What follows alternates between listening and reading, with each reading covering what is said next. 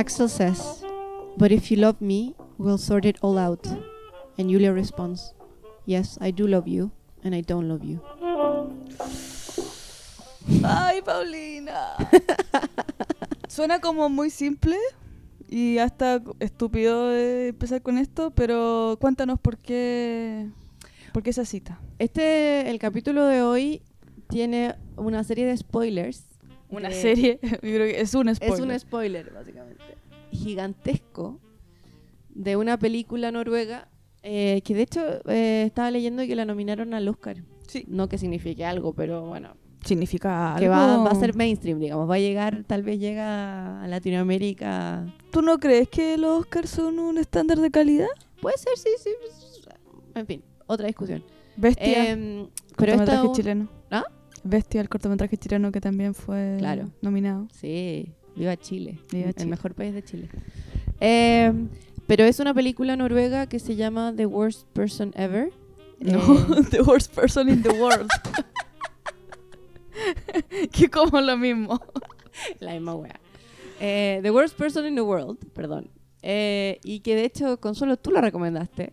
Sí, yo la fui a ver al cine y dije, no, esta va, tienen que verla más gente porque se veía bien en el tráiler, pero no pensé que tuviera ese nivel de, de desarrollo de temas que este podcast en el fondo aborda. Aborda, eso- que- ¿Qué, qué significa, qué- ¿Cuáles son esos temas?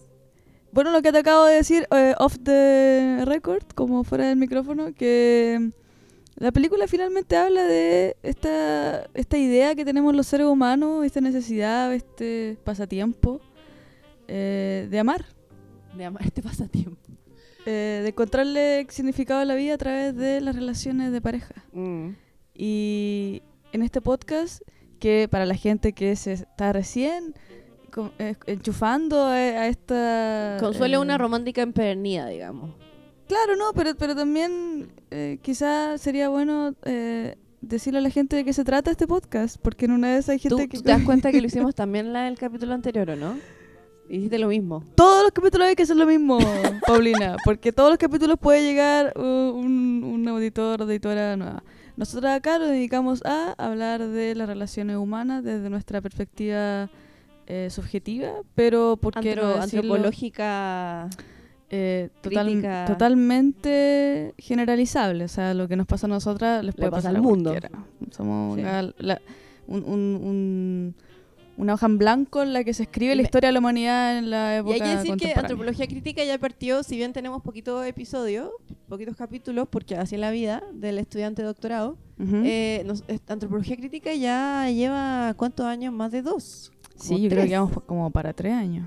Y, y claro, entonces todos estos nuevos podcasts que han surgido en la época lockdown y pandemia, que de hecho eh, tu amiga PFF, eh, perdón, amigo, uy, qué imbécil. No, en serio, esto de grabar eh, pos- posterior a trabajar me hace daño. Próximo episodio lo vamos a grabar en la mañana. Para, Sí, para el para estar desayuno. lúcida, Porque el día del desayuno nos salió buena la conversa. Estuvo buena la conversa, Sí. claro. Pero eh, se me fue la onda lo que estaba Que diciendo. tú decías que yo, eh, mi BFF. Ah, que ella decía que todo el mundo ahora tenía podcast. Sí, po. Porque es cierto. Es cierto. O sea, hay, hay un boom.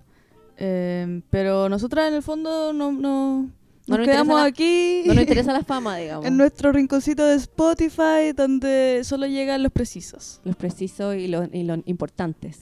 Bueno, Eh, Paulina, bueno, el hablemos de punto la película. Que, eh, ah, y también otra cosa que compartí por el, el Instagram hoy día que leía como todos los podcasts son mejores amigas. ¿Por qué Ah, mejor los sí. podcasts no son enemigas que se dan a muerte? Y yo decía, hoy sí, somos un maldito cliché. Sí. No que tú seas mi mejor amiga, pero en fin, me cae bastante Oh, bien. me, me acabo de sentir por segundos muy importante en tu vida, pero vuelvo a mi lugar de lugar que te corresponde, que te corresponde. Pero bueno, entonces Consuelo vio esta película y dijo, eh, ¿por qué no hablamos de la película? Y así que si es que ustedes quieren ver la película, pueden proceder a escuchar otro podcast. Espera, di, o el lo que te próximo dijo tu capítulo. hermana cuando le dijiste que descargara la película. Eh, yo le dije que lo bajaran por torrents y me dijo como, Paulina, ubícate, ya nadie baja las cosas por torrents. Entonces, bueno, yo no desconozco cómo la juventud es pirata eh, en esta época, aparentemente por Cuevana, quizás por Cuevana lo encuentran.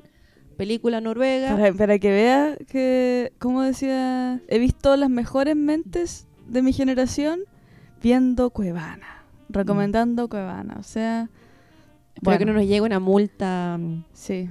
Bueno, en síntesis, la película. eh, No escuchen trata- este episodio si quieren ver la película, Spoilers, spoilers, spoilers. pero si les importa mucho lo que nosotras decimos y, y muy poco lo que la película puede decir, entonces quédense con nosotras porque la verdad es que Se viene un análisis, un análisis profundo, psicológico, es como- filosófico, no- no escuchar- freudiano. no escuchar este episodio porque quieren ver la película y no quieren que le arruinemos quizás alguna escena, alguna parte, es como no querer vivir porque sabes que vas a morir.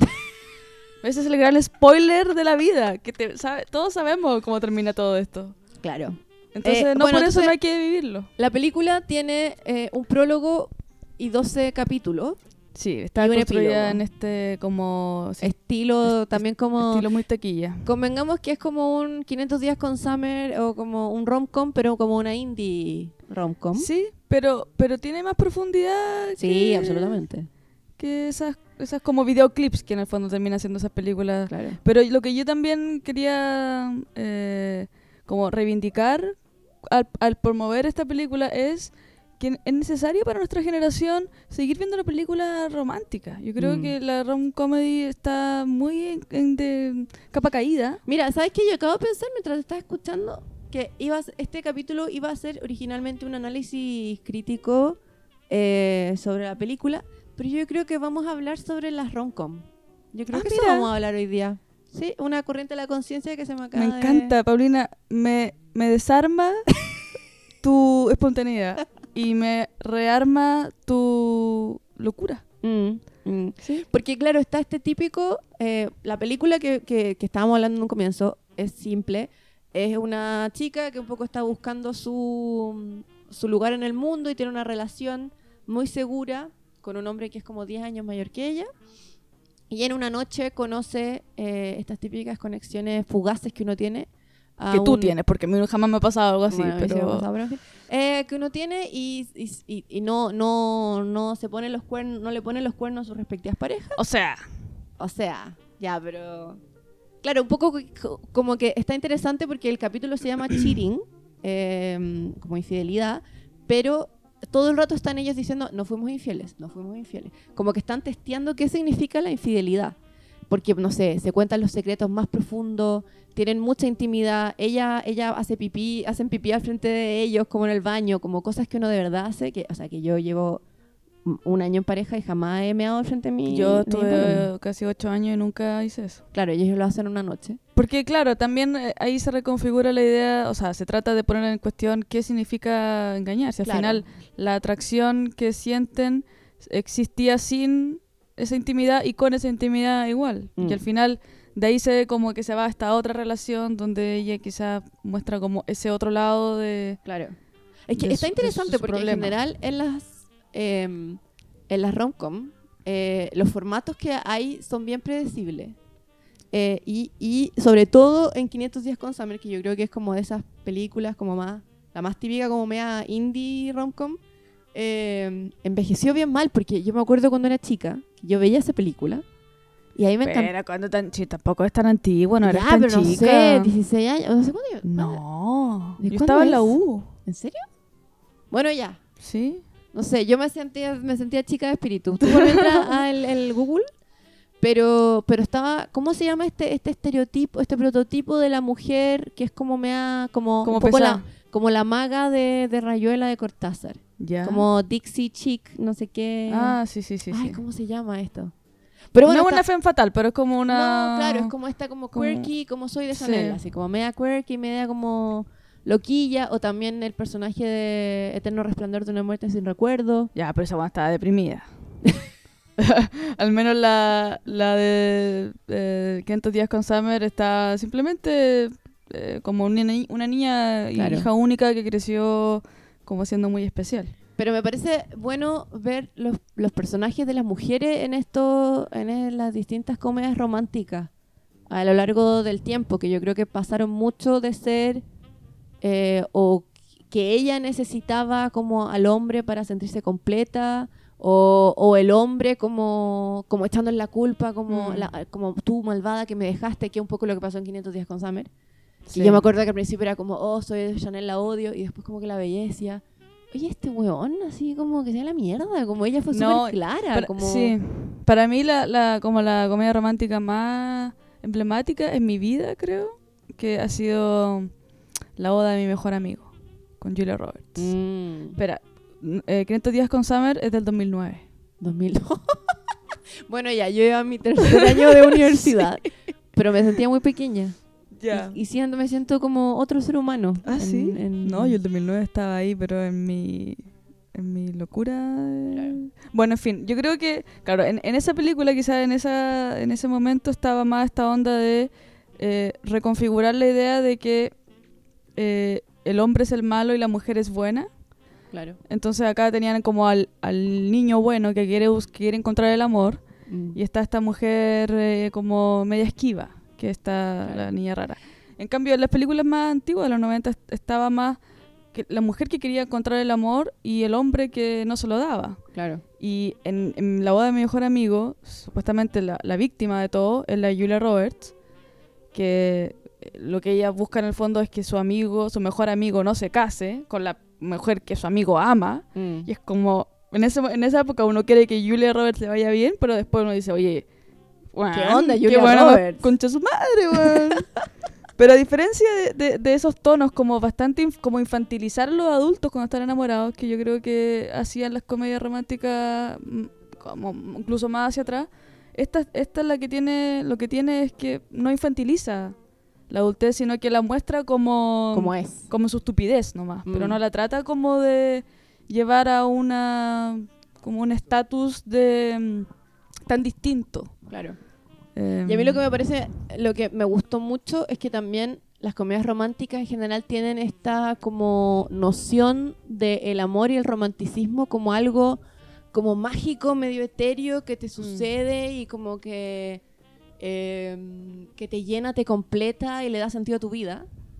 Eh, ¿Y por qué me gustó la cita que, que leí ahora?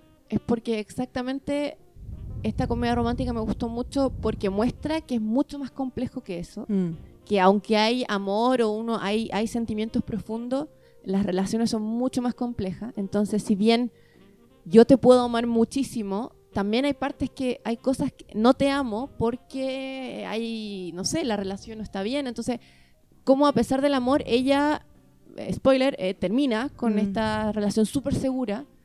eh, y, y nada, se va como a vivir en esta aventura con, con este chico de que conoció en la fiesta, que tampoco resulta después. mm.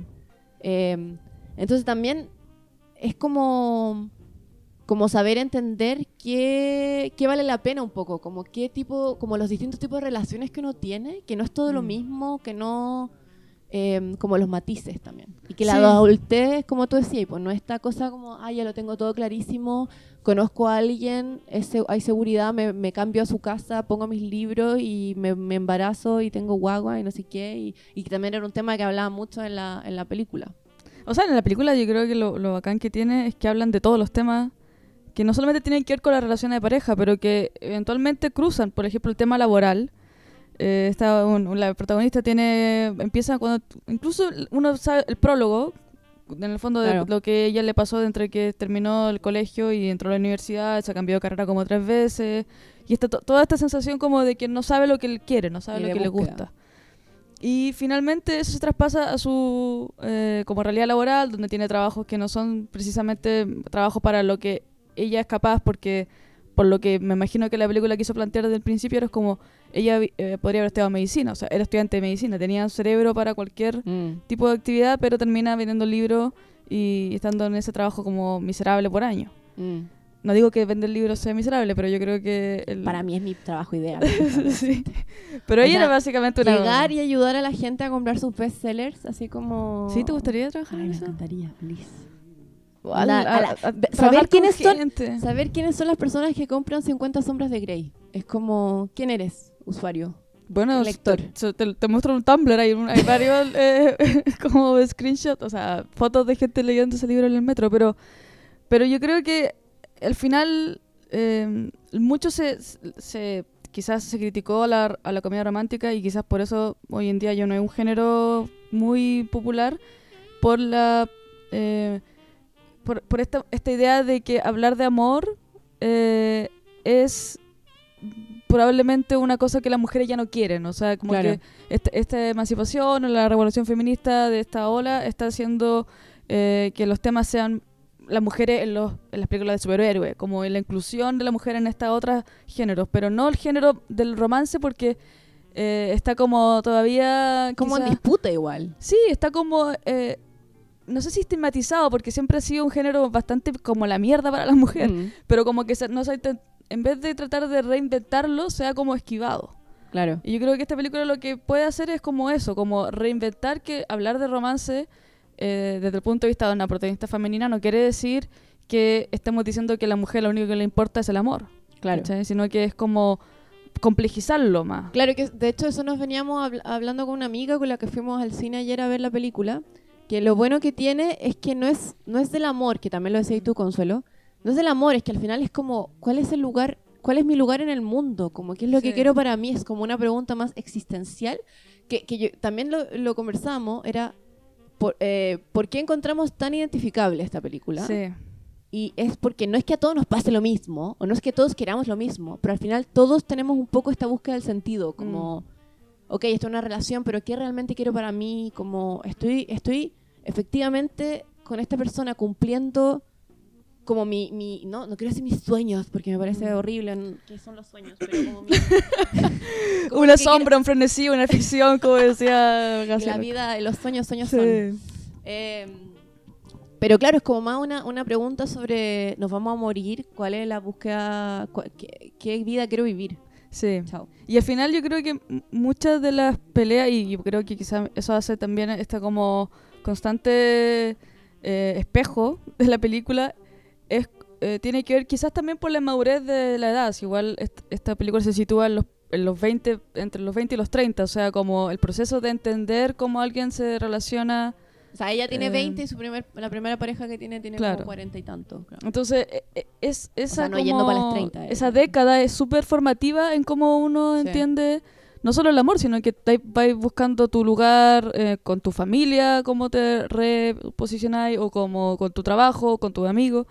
Y lo que creo que eh, hace bien la película es poder eh, mostrar cómo las frustraciones propias terminan siendo las frustraciones que hacen que la relación termine, porque Claro. se está, eh, inconscientemente esta expectativa de lo que no puedo hacer yo, quiero que lo haga el otro por mí. Mm, Y ahí eh, lo que hablábamos eh, hace poco de, de realmente esto que te dicen como para poder estar en una relación tienes que estar primero Bien con bien contigo, contigo, misma, ¿cachai? Que es como lo que te, típico que te dicen desde siempre, pero eh, se hace muy difícil cuando es tan fácil encontrar a alguien con quien podáis como eh, suplir esa como frustración o esa como Mm. falta de... de, de, eh, Yo a veces me pregunto como desarrollo si, personal. como si, si eh, eh, soy yo, señor, soy yo, señor, la que se, se cuestiona tanto, se pregunta tanto, porque a veces Yo creo Veo- que sí somos nosotras, porque yo también veo lo mismo en otros. Porque a veces veo como la gente que, que está como en sus relaciones y se casa o tiene hijos. Y todo le sale tan natural. todo le sale sí. tan fácil. Y uno, weón, pagando, onda, no sé cuántos años de terapia, ya es como mi segundo proceso terapéutico después de mis 20. es como... Ya, pero wow. Paulina, déjame felicitarte, porque yo siento que tú lo has hecho muy bien. Entonces, tampoco acá te pongas como... Tú también, tu, tu, tu psicóloga te va a dar de alta la próxima semana, ¿o no? O bueno, tú Me te diste de alta sola. ¿También me, me estás felicitando o Sí, me, está, me acusando? Nos estamos felicitando mutuamente. Ya, es bueno. una, como diría mi madre psicóloga, una caricia positiva. Caricia. no sé por qué hice esa wea. Hace años que no he escuchado esa Una palabra. caricia, deme, deme una caricia positiva, Paulinita. Bueno, eh, al- yo creo que es interesante esa, esa reflexión porque también, mm, no sé si en este mundo como de internet, donde uno ve tanto contenido dando vueltas, que se- s- al menos yo o mi algoritmo, quizás también hay algo Sí, de influencia mía, eh, está muy eh, conversado todo lo que significa estar en relación y todo este eh, necesario balance entre estar bien contigo misma y estar también abierta a poder eh, como acompañarse, porque igual tampoco la idea de, eh, de la película o de la, de la comedia romántica, la idea no es, oh, estar soltero es la única forma en la que tú puedes desarrollar tu potencial porque cualquier relación va a significar quizás un- una distracción o te, va a, te vas a rel- relacionar porque necesitas de alguien y no porque realmente quieras. Entonces, si fuéramos como ponerlo en un manual de la vida, yo creo así como, ¿viste que acá en Amsterdam está The School of Life? Sí. Me encanta el, The School of Life. Eh, Si, si, si en los colegios se enseñara como habilidades para la vida o como cómo resolver tu vida, eh, no solamente a nivel eh, lenguaje, comunicación, matemática, naturales, sino que eh, relaciones de pareja, debería existir como una No- especie nosotros de... podemos de calendario. Somos, somos profesionales muy calificadas si Sí. quieren que los ayudemos a hacer el currículum Sí. eh, de, de ese, de ese contenido, de esa asignatura. Yo desde que mi presidente Boric eh, salió electo me, me- me estoy a disposición de, cualquier... Hashtag busco trabajo, Sí. por favor. Sí. Toda, toda mi, mi habilidad las pongo a disposición del país. Eh, ¿Podría existir un, un- una especie de cronograma o propuesta que dijera de eh, si tú quieres realmente encontrar una pareja, trata de estar los primeros años de tu eh, vida sexual como una fórmula. en soltería? Pero es que finalmente eso es lo que... Es que, eh, ¿sabes qué? Yo creo que tiene que ver como... e- eso es lo que te dice la psicología, ¿o no? No, no, yo, yo creo que tiene que ver con lo que hablamos antes. Es que como un... em, ¿Te gustaría como estar abierto a estar en pareja? O sea, estar abierto a la posibilidad de tener una relación o querer una relación a toda costa. Pero es que te falta una tercera. ¿Cuál? Porque eso es lo que... Lo que O estar sola. o no querer una relación. O no querer una relación, claro. Pero ¿puedes decidir eso? No, pero lo que voy es que si, si tú te das cuenta, como en un proceso de reflexión, que quieres una relación a toda costa, uno también tiene que preguntarse ahí como, ¿por qué? Como, ¿qué es? Porque también estas cosas tienen mucho como de... Sí, pero es que al- yo creo que, que lo, lo más complicado de todo esto es eh, no hacerse la pregunta y que Mm. solamente pase. Claro. Y ahí, ahí y, y- y finalmente que la pregunta te la hagáis cuando, cuando, te, cuando vaya, te ves la situación de terminar y lleváis tanto tiempo en la relación que se te hace fácil tomar la decisión, o sea, te hace difícil tomar la decisión porque lo que se viene de estar sola es, eh, es desconocido. po. Soltera, no sola. ¿Dónde está? Véanse, por favor, en la... en- era Natalia Valdebenito, ¿no? La sola y la Eh, soltera. sí, claro, sí. Pero- Eh, por eso no, digo sí, que- pero es que a mí lo que me gusta de la película es que, de nuevo, spoiler, el final ella queda, está sola. Pero Por- Y, y justamente en todas las rom Eso es lo o- que te o- dice o la película. reality o lo que sea, como ah, eh, estamos hablando de cultura masiva, está siempre como en cualquier reality show, la weá que veáis, ¿con quién se quedó ella? sí. Se tiene que quedar la protagonista, se tiene que quedar con alguien. Sí, Como pero- La idea, la posibilidad de que se quede sola por opción propia es casi como un tabú, digamos. Pero eso qué te hace, qué- qué- eh, eh, ¿de qué forma te llega a ti? Porque, por ejemplo, eh, si, si, si, hubiese- si volviéramos a reescribir los finales de, de- de las historias románticas po- populares, Rachel y Ross, ¿tú crees que la mejor manera eh, a nivel eh, saludable y un- un- un- una forma de relacionarse no patriarcal sería que Rachel hubiese dicho no? Quiero, quiero conocerme a mí misma. He O estado sea- con muchos hombres, quiero estar sola. O sea, primero, pero esta, esta cosa va a sonar un poco impopular, ¿ah? Yo a Ross lo encuentro un ahueonao. Bueno, pero un ahueonao, o sea. Pero yo encuentro que sí estaban en un break. entonces, entonces ahí me perdonan, pero yo creo que yo no habría estado con Ross, jamás.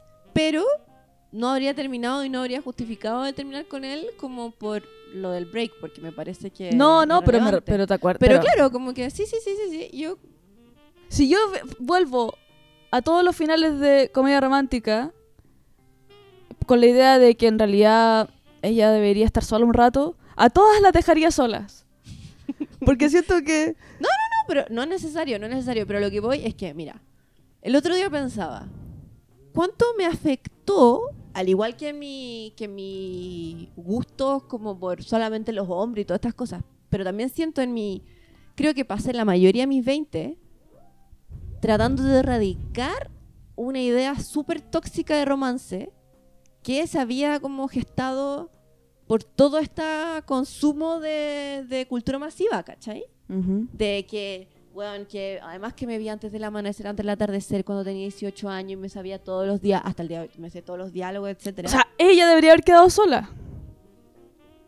claro. Si lo vemos para que, para que ella realmente pueda tener una relación saludable con un hombre, ese hombre, esa relación no iba bien. Además que, weón, ¿qué, ¿a quién no le ha pasado que a veces, no sé, está uno esperando un final fabuloso tipo teleserie ro o romcom donde viene el weón corriendo y es como, espérate, no, no te vayas. Y esa hueva no pasa, ¿cachai?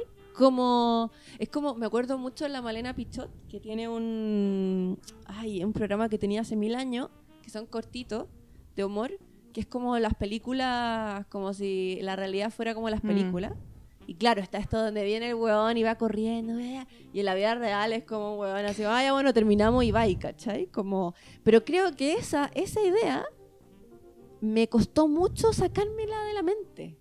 Como Mm. tener una visión de, de la relación eh, más saludable y por eso agradezco tanto como que sentí que si hubiese visto esta película a mis 15, la habría agradecido demasiado.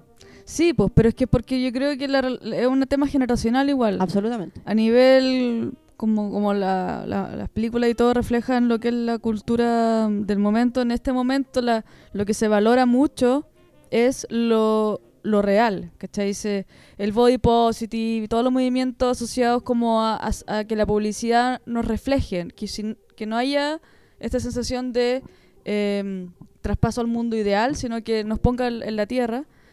Lo mismo pasa, por ejemplo, no sé si viste La La Land. Sí. La odié y todo el mundo le encantó, weón. Bueno, pero terminan mal, ter- Mm. no, no quedan juntos. Claro. Y es como, bueno, porque así es la realidad. Ese no es un final feliz. Y es como, ya, entiendo. Entiendo que, que haya que estar acorde a la realidad, pero pareciera que la realidad nos lleva a una forma de estar en pareja que no sé si he visto todavía un final feliz y real, en el sentido de que la pareja sigue junta, Claro.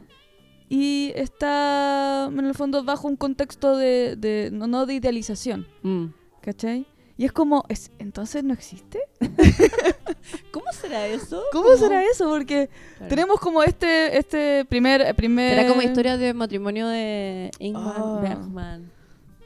Es que eso esa es la vida real también. Es, es- Mm. es lo mismo de Scenes of a Marriage de la película de la de la, de la esta niña Scarlett Johansson. Scarlett con el Adam. Em, no sé, yo tampoco ten- tengo tanto drama con que el cine ponga formas de vivir un poco pasadas de rollo y como media idealista. Me, me- me parece que igual está bonito como irse en la bola. No, si no, no voy, no voy en eso. Está, está bien que el cine imagine mundos exagerados, hiperbólicos y Mm. todo.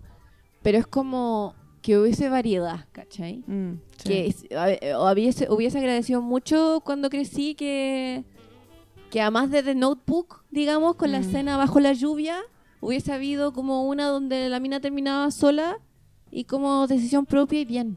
Como no Sí. como soy despechada y no sé qué voy a hacer. No, como no, estoy bien, quiero estar sola, quiero pasarlo bien, como Sí. listo, no sé, como o, o no sé, estoy pensando o simplemente no te quiero, como que estoy pensando ahora en, en las comedias, o no, Sí. ni comedias románticas, pero películas románticas, no, de Notebook o simplemente no te quiere o como que igual tienen imágenes de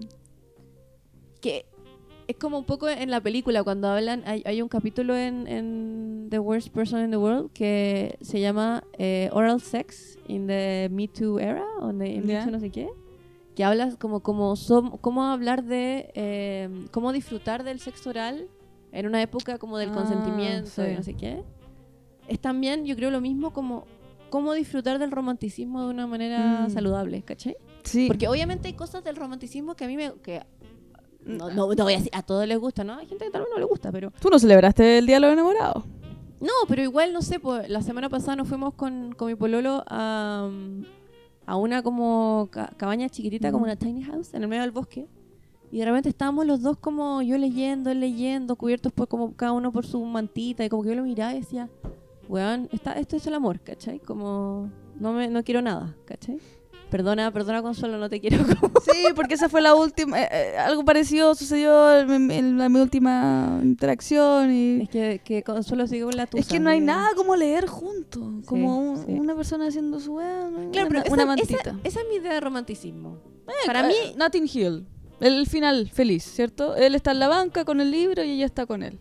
Creo que no me acuerdo tanto de Notting Hill, pero ya, sí. Ok, te lo concedo. maybe the beauty. es que Julia Roberts. Todo se acabó, y yo no sé, la otra vez lo dije y alguien se acordó que yo lo había dicho, pero todo, toda comedia romántica se acabó, el género murió cuando pasamos de tener a Julia Roberts como Mm. mujer, eh, Protagonista. ya, protagonista, y llegamos a Anne, Anne Hathaway. Oye, ¿Qué? pero Anne Hathaway me gusta, ¿no? qué mujer más desagradable. ¿En serio? Me genera cero sex appeal.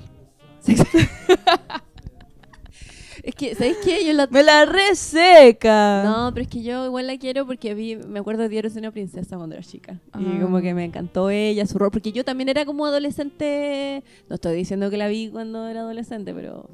No, es que Eh. para yo, ahora que me dijiste que, que, esto, que, que en estos días de era Consuelo, tu- Consuelo, para mí, para mí cuando yo era chica, es una expresión que yo uso como para mis 20 y más atrás, porque es como que lo siento como otra vida.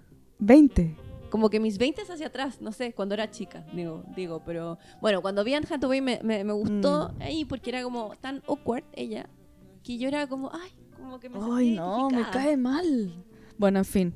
Em, creo que eh, es muy difícil hoy en día para una mujer de nuestra edad, que nació quizás a fines de los 80, inicio de Mm. los 90, em, poder ser natural en el amor sin...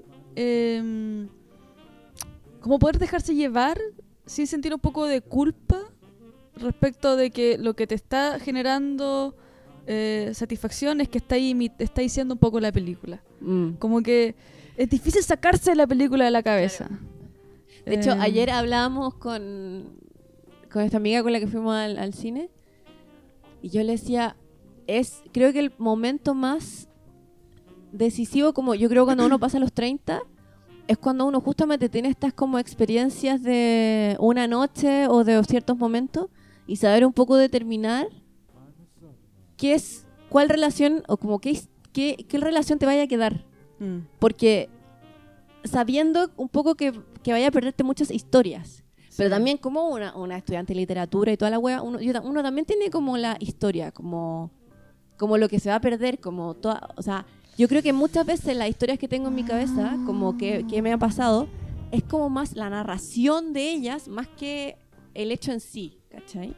Y como que me la imagino como una película, como con color, con, con banda sonora, con, con todo. sí, pero yo, yo creo que, que eso es algo que hay que eh, como que mantener, porque si no todo se vuelve muy práctico y, Claro. y finalmente terminamos como cumpliendo todas las reglas del sistema que es como haz, haz, haz y no le des tanto significado a nada porque mientras más significado le das a cosas menos vas a poder como eh, avanzar y cambiar y, y como que el, el significado igual arraiga mucho, como que te, eh, no sé, te, te hace como, mm, claro, darle importancia a cosas que quizás no eran importantes porque fue simplemente un, no sé, un un agarrón Un de mano, Claro. pero Pero claro, hay, eso- hay algo como que ayer eh, cuando veía la película me pasaba como esto de esta noche que ella tiene, como que no le pone los cuernos Mm. a su pololo o pareja, pero sí está como esta tensión y como el, el cruzar, cuál es el límite que se cruza o no se cruza.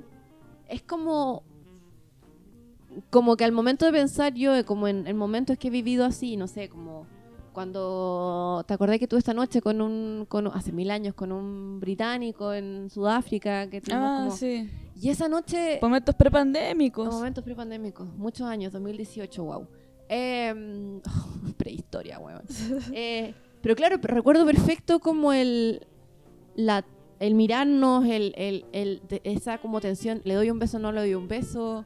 Y después como llegar, estar medio borrachos y como él contarme toda su vida y contarme los secretos más oscuros que ni siquiera me acuerdo tanto. O yo también contarle como weas que no le he contado a nadie. Y que después terminó esa noche y se acabó. Como que se queda en ese momento. Eh, y que es como un... ¿Eso te gusta? Sí, o sea, como... Porque sé... Como una parte mía tal vez podría haber como buscado el repetirlo. Oye, te voy a ver, oye, vivamos este amor, no sé, como alguna Mm. cosa media locatelli. Pero no, que también yo creo que entender que hay veces que uno tiene como días, momentos eh, así y que se Esa, quedan así esa es tu luna en Tauro.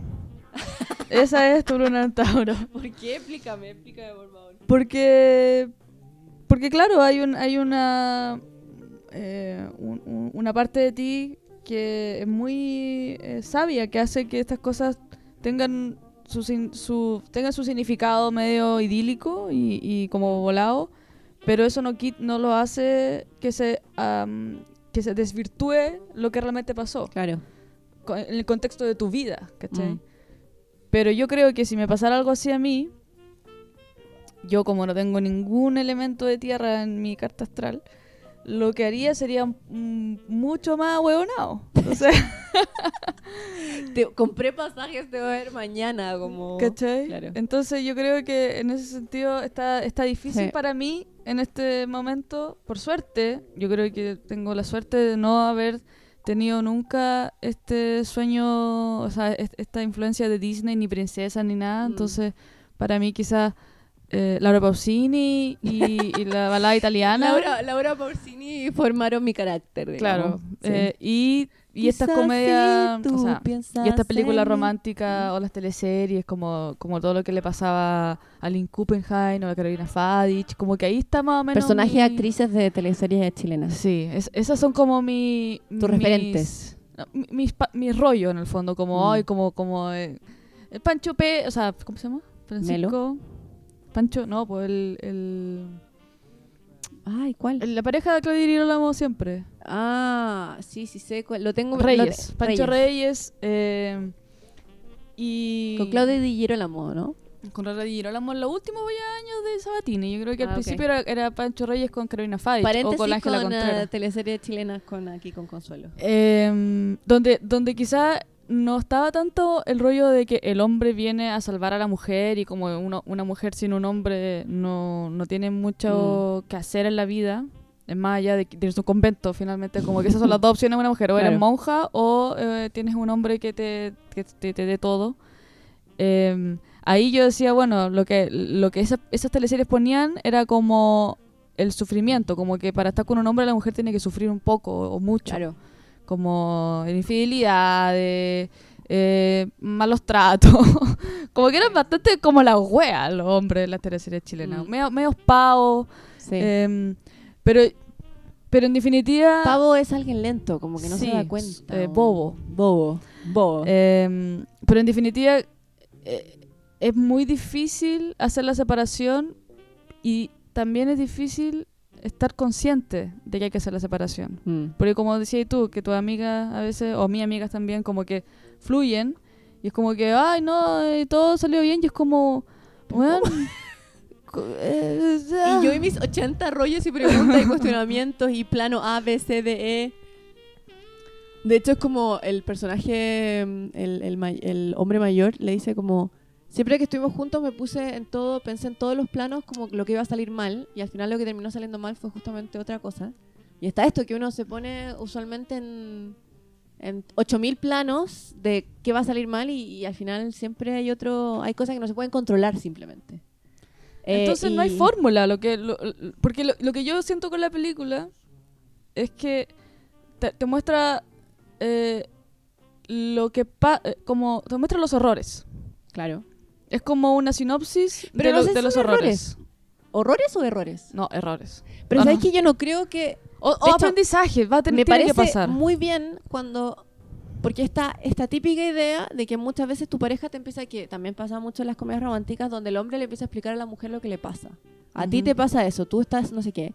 Y ella en un momento le dice como basta, basta de tú decirme cómo me siento, como quiero sentir, no porque tú como lo pones todo racional y como cortadito en categorías me hace sentir débil porque yo solamente quiero sentir, ¿cachai? Es bien como las weas, la weona. ¿La hueona o hueona? no, la weona. ¿Por qué? Yo veo mucha... ¿Por qué una pendeja inmadura caprichosa? Ah, te fuiste en esa. Es the worst person in the world.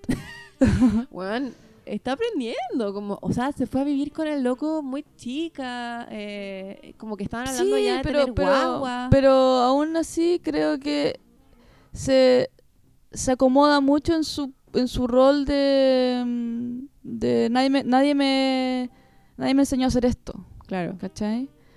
Y, y está bien, yo creo que eso es lo que la película muestra, como, mira, esta es una persona a la que nadie le enseñó cómo estar en pareja y te muestran como, mira, esto es lo que puede pasar, por lo tanto, moraleja, antes de meterte a, a vivir con alguien, eh, vi- eh, sé soltera durante un par de años. Claro. Pero también es una fórmula, o sea, también yo conozco gente que vive con su, bueno, tú viviste todos tus 20 con alguien. Y, y, y yo creo que para, para mí es un error. Pero veo a mis amigas que siguen en esas relaciones donde al mismo tiempo que yo empecé, y están súper bien. Y es como... bien, es que también es entender que a eso, a eso voy. ¡A la mierda! voy. ¡A la mierda todo! Hagan la weá que quieran, hagan la weá que quieran. No escuchen esto, paren ahora, váyanse a, la vivir. Me, me- me siento como el, el asesino de los, de los poetas, de los poetas muertos, así como, ¡Oh, Captain, my Captain! vayan a vivir, como ser los libros, como... Sí. Sí, a mí me... me, me, mm, siempre me dejan a- en- como con esa idea las películas románticas, sobre todo quizás porque últimamente, claro, como no está en terapia o- y también me gusta mucho escuchar estos podcasts de psicología del amor, como los de Esther Perel, que es la Diosa, mejor. Diosa máxima. Eh, eh, es claro, no hay una fórmula, pero eh, hay un camino más o menos trazado. O sea, claro. eh, hay cosas que... Y como tú decías, si te hubiesen mostrado esta película cuando tú eras más chica, probablemente habríais inspirado otros comportamientos, habrías Claro. tenido otras como miradas.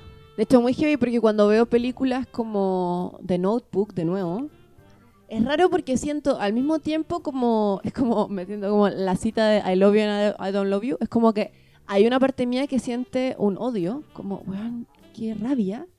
Y ¿Qué hay rabia- otra que es rabia como, qué rabia la película. Ah, ya. Y hay otra que es como, ay, me encanta, mira cómo se aman. mira cómo se quieren", ¿cachai? Es como cuando yo veo en la calle eh, papás paseando la guagua. claro. ¡Ay, qué bonito! ¡Pero qué rabia! Su vida debe ser tan fome.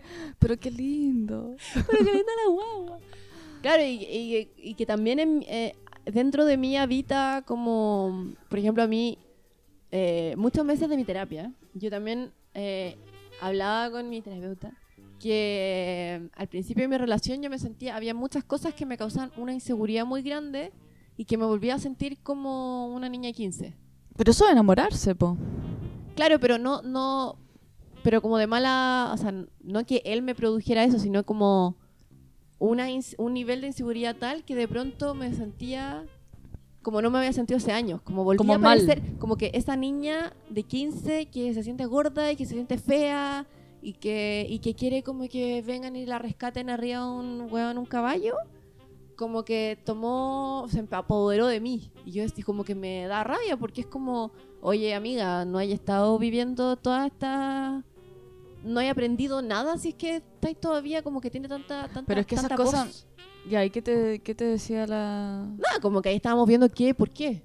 ¿Qué era lo que Mm. pasaba? Que en, en- en el caso específico era porque yo lo encontraba, todavía no encuentro a mi pareja un mijito rico y yo me encontraba la buena más fea del mundo y como que eso me hacía sentir como, Mm. claro, como que venía todo a mí mi retroceso. Pero, pero es eso, que también dentro de nosotros conviven distintas voces también, distintas, distintas personas. Y ayer cuando veía la película, habían cosas que me apelaban a mi yo de ahora, como esta idea de la mujer, no sé, hablaban mucho del periodo femenino, Mm. como había escenas donde había sangre, como de la menstruación, como Ah, que sí. me pareció bacano, como cuando hablan del mansplaining y no sé qué, como me pareció increíble otras como más románticas y yo cuando esa noche yo así como ay me encanta me encanta otras como más racionales cuando hablan y es como una relación saludable y digo ah solo que y también yo encuentro que, que, que las personas somos tan complejas que también tenemos distintos aspectos distintas partes de nosotros Mm. distintas heridas que a veces tienen como que están más presentes y se sienten más que otras Sí, yo creo que finalmente no... O sea, una vez, me acuerdo, una O sea, tuve dos citas con ella, no, no ni siquiera agarramos ¿Psicóloga? ni nada. Sí, la, la psicóloga. Ah, Eh, ¿saliste con una psicóloga? Sí, ¿En serio? eh, de Armenia. Ah, no me acuerdo de esto. ¿No te acordáis? No, comentado. Se llamaba Ella. Ok. Tratemos de dar, no dar nombre. en este Perdón, perdón. Se llamaba E. Ok, ¿eh? ¿Y qué onda? Eh, claro, hablábamos de la relación y todo. Y yo le decía, bueno, sí, igual yo eh, eh, últimamente, lo- en los últimos años he aprendido mucho porque me he relacionado con distintas personas y he tratado como de observarme a mí y, y cómo yo reacciono. Y me decía, pero yo no creo que las relaciones sean para aprender. y yo como, eh, pero ¿cómo? O sea, entonces ¿Cómo o sea, no? Obviamente las relaciones no son para aprender, son Pero uno aprende. pasan, pero evidentemente hay una responsabilidad con uno misma y con la otra persona y con la persona que viene después eh, de como em, no cometer un, un- un error, o sea, Mm. no, pero obviamente me dice sí, obviamente no va a quizás no sé a hacer algo específicamente, pero lo que sientes y la forma en la que eh, te duelen las cosas, eso no se cambia. O sea, Yo no sé si estoy de acuerdo. yo creo que sí, por ejemplo, lo que decís tú ahora, eh, eh, hay, hay triggers. Sí. Y eso, y eso es, ese trigger no se va a salir. Lo que, hay que- lo que se puede aprender es como identificarlo y, y como No, pero ponerlo también en uno, su... uno también, o sea, yo cuando tengo duelo, lo vivo los duelos de manera muy heavy e intensa, No, pero ¿sabes que no- también- no, sé, nunca te he visto en un duelo entonces. pero también cada duelo es distinto. Cada duelo es como, también uno acepta la pérdida, no sé, yo tengo mis rituales del duelo, por ejemplo. Y he ido, y, y- y ahora si pienso en cómo me afectaba una terminada antes, ¿Cuál? Bocha, quiero ah, hacer un capítulo de los rituales del duelo. se viene, se viene. Y el, Claro, cons- y el pero- consentimiento, el Y el consentimiento. consentimiento. La huevona. Pero sí, eh, no sé si estoy tan de acuerdo. Yo creo que uno sí. Bueno, no creo que sea la, la relación para aprender, pero es como. Si uno está abierta a aprender. eh, obviamente cuando termina o cuando hay frac- obviamente uno, uno, uno aprende cosas como a no ser que uno esté Sí, pero muy quizás yo, o sea, yo tampoco estuve muy de acuerdo con ella, pero creo que igual es bueno poner, poner como en, en, en perspectiva que las relaciones o, o la forma en la que uno se va relacionando a medida que cambia de, de persona o con la misma Mm. persona puede ir cambiando la dinámica, no son totalmente distintas a lo que puede ser un aprendizaje laboral, un aprendizaje... ah no obvio es distinto Porque, no son no son aprendizajes no es una skill que uno está no obvio que no porque final, y, y finalmente la, la, la persona, o sea, la esencia de lo que uno es y lo que uno quiere, eh, eso no, no se puede modificar. No, creo que estamos entendiendo aprendizaje de otra manera. Yo creo que para mí aprendizaje es más como de autoconocimiento, de entender cómo funcionan, como también, yo insisto, como producto, que es como un capítulo anterior que hablamos de la fantasía. Mm. Yo siendo una cabra chica muy fantasiosa, también cuando empecé a tener relaciones, como entender como esa comparación entre la fantasía y la realidad, como los ritmos de las relaciones, qué es lo que implica, como los timings, no sé. Eso es, eso uno es más es como conocerlo más que Sí, pero por Aprender. ejemplo, no es una wea que te puede hacer una prueba, digamos. no, no, pero, pero me, me imagino un aprendizaje puede ser, no sé, en una relación una persona eh, ponía el gorro. Mm. Y después de haber ah, ido viendo que eso le hace daño a otra persona, en, otra- en la próxima relación dejó de poner el gorro. Mm. Eso no, eso creo que no pasa. Mm. Alguien que pone el gorro no desaprende a poner el gorro porque hay los mecanismos para el- de- de- de- que, que- que llevan a ese tipo de engaño, a ese tipo de, de- como de comportamiento, es- son mucho más eh, irracionales que voy a desaprender. ¿Cachai o no? Yo creo que hay que hay otro otro otro tema más, como poner el gorro, como porque también está interesante como porque está como también esta idea de la ética como un principio que uno sigue, eh, o sea, de acuerdo al, co- al compromiso. como una que moral, digamos, una no, moral, el claro. compromiso que adquiriste con la persona. no, si y de acuerdo a los como valores personales de cada uno. Entonces, si es que uno tiene eh, para uno de esos valores como que la verdad da lo mismo, que obviamente si uno está en una relación de poliamor y open relationship es distinto, pero Pero si uno cruza ese límite, está interesante el saber como qué, qué pasa al, al cruzarlo, porque es como, como ser para él cuando habla de que la infidelidad también es una oportunidad como de refundar un poco los cimientos de una relación. Eh, ¿Es así o es también a veces puede ser algo más transgres- como transgresor? Como para... O como, como una forma de pedir ayuda. o incluso. autosabot- autosabotaje. También. O sea, a mí me pasó que la vez que he hecho algo así, o sea, no, ni siquiera fue, fue poner cuerno, es más que nada estaba saliendo con alguien. no importa, en fin, como no fue algo. Y una cosa llevó a la otra. y bueno, a la otra, y bueno, y básicamente le di beso a un weón al frente del tipo con que estaba saliendo. Fue, pero es autosabotaje, o sea, no es. Sí, no claro. fue como un ánimo de te voy a hacer daño o quiero romper. que- y tampoco digo que la gente que. Claro, eso voy, que el que pone los cuernos no lo hace. Hay, mu- hay, hay Hay mucho más. sí. Entonces, por eso cuando alguien, cuando, cuando hablamos del aprendizaje, o de la fórmula, o de querer hacerlo mejor, son igual buenos deseos, porque Mm. también, y yo creo que en mi caso lo que he tratado de hacer es, es como sacar todas las reglas, porque sin, si, si yo solo me guío por la regla, estoy de alguna forma eh, siguiendo el patrón de no dejar que las emociones estén y como, Sí. ah, como generar ansiedad. Para mí, más que, pasa. reglas o más que fórmula, es acerca de escuchar mi guata y tratar de conectar mi, mi mente con mi, con mi intuición y mi estómago. Y cuando mi estómago me dice, como, "Mm, esto no me gusta, esto no me gusta. O sea, como. Mm. Más que nada eso entrenar, como entrenar el estar en contacto con cómo me siento. Y dicho eso, eh, sería entretenido que nos dijeran cuál es su rom-com favorita. Ah, sí. ¿Cuál es? Pues no, no, no hay ni un tipo, no los vamos a juzgar. Si les encanta The Notebook, por favor, nos dicen. Eh, solamente queríamos dar ejemplos. Y eso, nos interesa saber su opinión. Lo que me gusta de, de la época actual es que al menos los personajes son bellos. Porque no hay nada más horrible que Nicolas Cage siendo galán.